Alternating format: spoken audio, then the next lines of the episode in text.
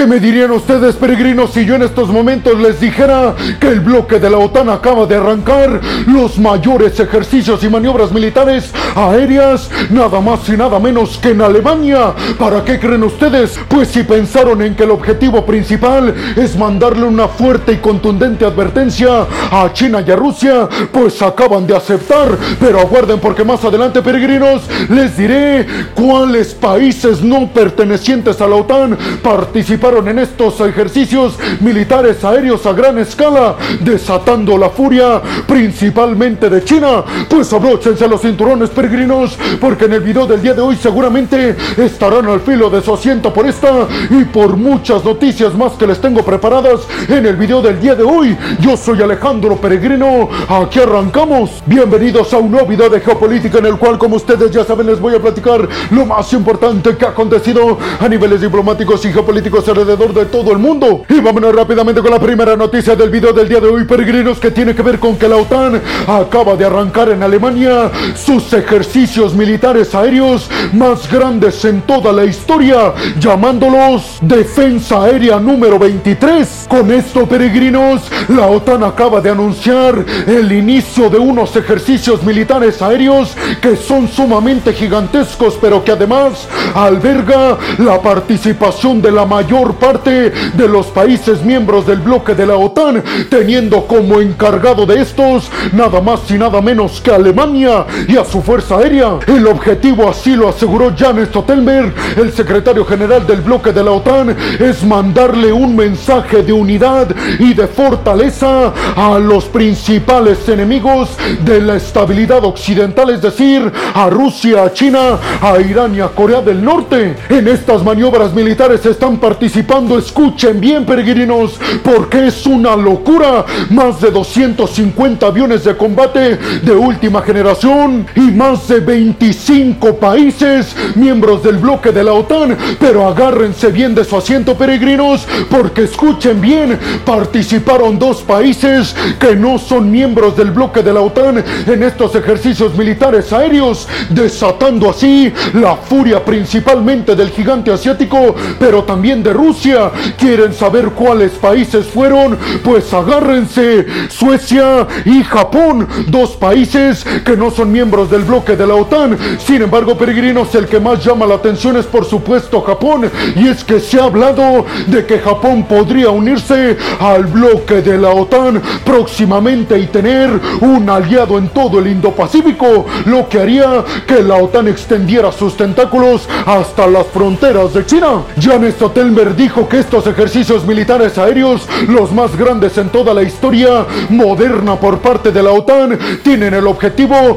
de coordinarse de forma efectiva, rápida y agresiva contra posibles ataques con misiles de crucero, con misiles hipersónicos y con drones militares kamikaze. Estados Unidos aseguró que con estos ejercicios militares aéreos encabezados por Alemania se está evidenciando la gran unidad y la fraternidad que existe entre los principales aliados del bloque de la OTAN, sobre todo contra sus principales enemigos y adversarios encabezados por China y Rusia. El canciller alemán Olaf Scholz va a visitar a las fuerzas encargadas alemanas de estos ejercicios militares en las próximas horas. ¿Ustedes qué piensan, peregrinos? ¿Realmente creen que China y Rusia no tienen cómo competirle a esta cantidad de aeronaves y de poderío militar aéreo por parte de la OTAN? Y sobre todo, me gustaría conocer su opinión sobre el hecho de que Japón y Suecia, dos aliados no miembros del bloque de la OTAN,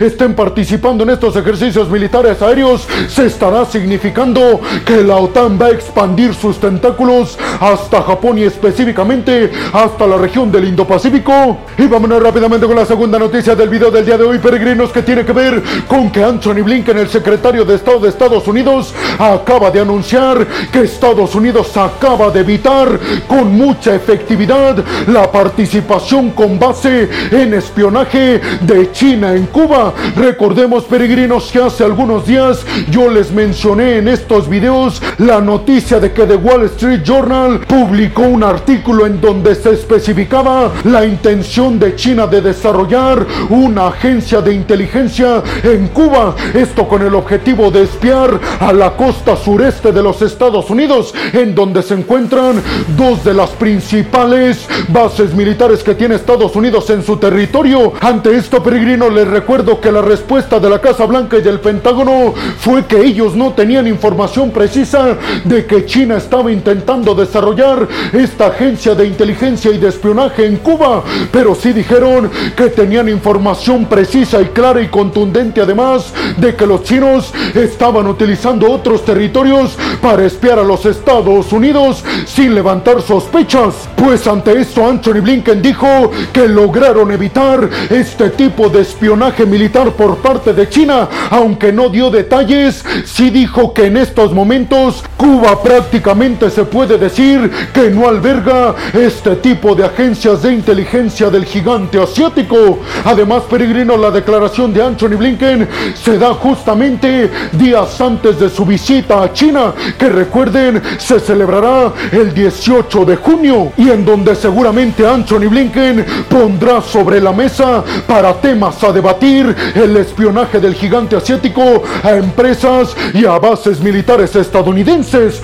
¿Ustedes qué piensan, peregrinos? ¿Creen realmente que Estados Unidos ya se encargó de todo y que logró evitar que el gigante asiático esté espiando las principales bases estadounidenses y sobre todo las principales empresas de tecnología de los Estados Unidos? ¿Creen que los chinos están espiando a Estados Unidos a través de países terceros como Cuba o Nicaragua? Y vámonos rápidamente con la tercera noticia del video del día de hoy, peregrinos, que tiene que ver con una visita por parte del presidente iraní Ibrahim Raisi en una visita histórica a Venezuela en donde se reunió cara a cara con Nicolás Maduro. El presidente venezolano Ibrahim Raisi llegó al aeropuerto de Caracas junto a una muy amplia comitiva diplomática. Esto para cerrar acuerdos que catalogó como impresionantes y como marcadores de un parteaguas en la asociación con Venezuela y sobre todo con América Latina. Hasta el momento peregrino se dio a conocer que Irán y Venezuela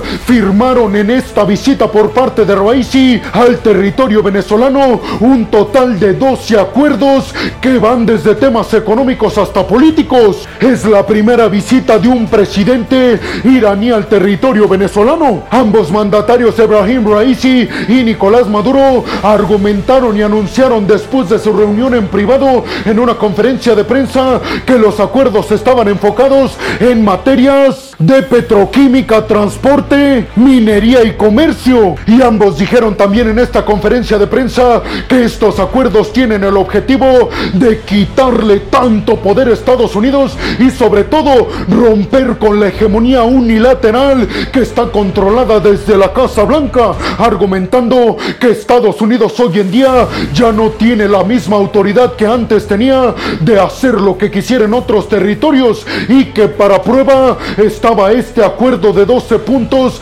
entre Irán y Venezuela. Recordemos, peregrinos, que Irán es de los archienemigos estadounidenses que se opone férreamente a un mundo unipolar y hegemónico desde la Casa Blanca. Por eso, el que haya llegado hasta América Latina sin lugar a dudas supone un peligro para Washington. El presidente iraní Ibrahim Raisi aseguró que estos acuerdos y esta visita a Venezuela y América Latina, por ende, serán un parteaguas en la búsqueda de romper el mundo controlado desde Washington. ¿Ustedes qué piensan, peregrinos? ¿Creen que detrás de estos acuerdos exista algo en acuerdos de poderío militar y temas de defensa? ¿Creen que esto le beneficiaría a Nicolás Maduro en su búsqueda de que Estados Unidos levante sanciones a Venezuela, sobre todo en materias del petróleo en cuanto a exportación hacia Occidente? Y por último, peregrinos, me gustaría saber, ¿creen realmente que esto se debe interpretar como un parteaguas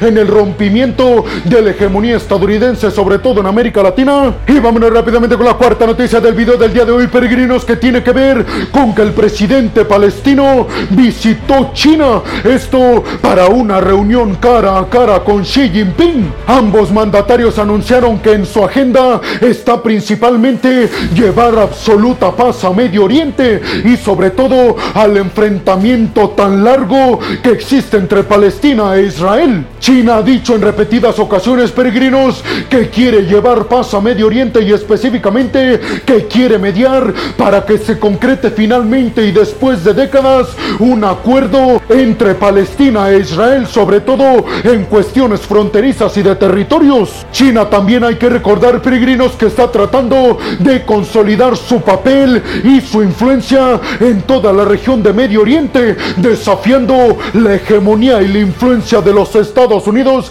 en toda esta región. Recordemos también, peregrinos, que Xi Jinping, el líder del gigante asiático, visitó en diciembre Arabia Saudita y ahí firmó importantes acuerdos con los árabes y también con los Emiratos. Esto precisamente en búsqueda de romper la hegemonía que tiene Estados Unidos en toda esta región y ahora parece que va a apoyar a Palestina. Esto en contra del principal aliado de Estados Unidos en esta región, Israel. Por eso desde las Naciones Unidas peregrinos están argumentando que China debe de ser bastante cuidadoso en cómo apoya a Palestina. Esto para que no se desate un enfrentamiento mundial, ya que Palestina tendría el apoyo de China e Israel de Estados Unidos. Es decir, tendrían ambos el respaldo de las principales potencias económicas y militares del mundo. Por eso China está tratando sin lugar a dudas de romper con toda la hegemonía histórica y tradicional de los Estados Unidos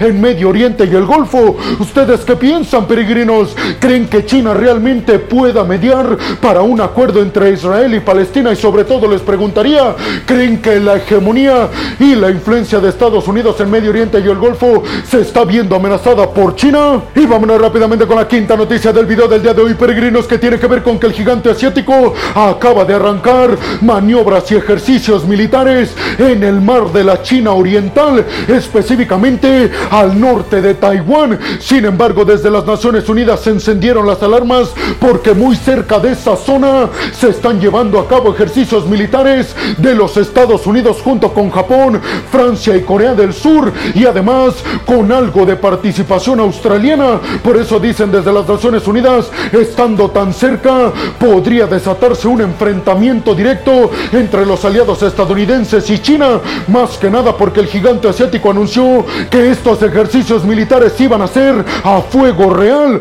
Obviamente también desde Taiwán peregrinos aseguraron que este tipo de ejercicios militares a fuego real tienen el objetivo y están dando las señales a todo el mundo de que China próximamente en algunos años podría invadir la isla taiwanesa. Por eso continuó Tsai Ing-wen, la líder de Taiwán, pidiendo apoyo diplomático, militar y económico para la isla taiwanesa y así lograr persuadir a China de no invadirlos. ¿Ustedes qué piensan, peregrinos? ¿Creen que China realmente está realizando estos ejercicios militares a fuego real alrededor de la isla taiwanesa en búsqueda de su invasión? Y vámonos rápidamente con la sexta y última noticia del video del día de hoy, peregrinos, que tiene que ver con que Europa acaba de anunciar una inversión de, escuchen bien, 10 mil millones de dólares para Latinoamérica.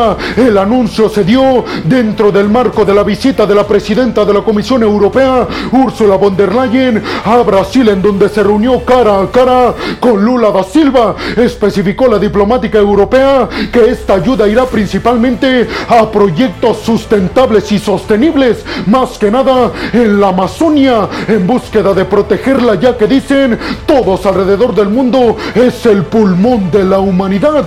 ¿Ustedes qué piensan? ¿Creen realmente que Europa tenga lo necesario en términos de influencia económica y también política para sacar la influencia de China y de Rusia en América Latina? ¿Creen que el objetivo de acercar a Brasil y Argentina principalmente hacia Occidente y ya no hacia el sur global tenga resultados? Y bueno, hemos llegado al final del video del día de hoy, peregrino. Les quiero agradecer muchísimo todo el apoyo que me dan. Sin ustedes, yo no podría hacer esto que es lo que más me apasiona en el mundo. Así que muchas, pero muchas gracias, peregrinos. Sin más por el momento, nos vemos en el siguiente video de Geopolítica. Hasta la próxima.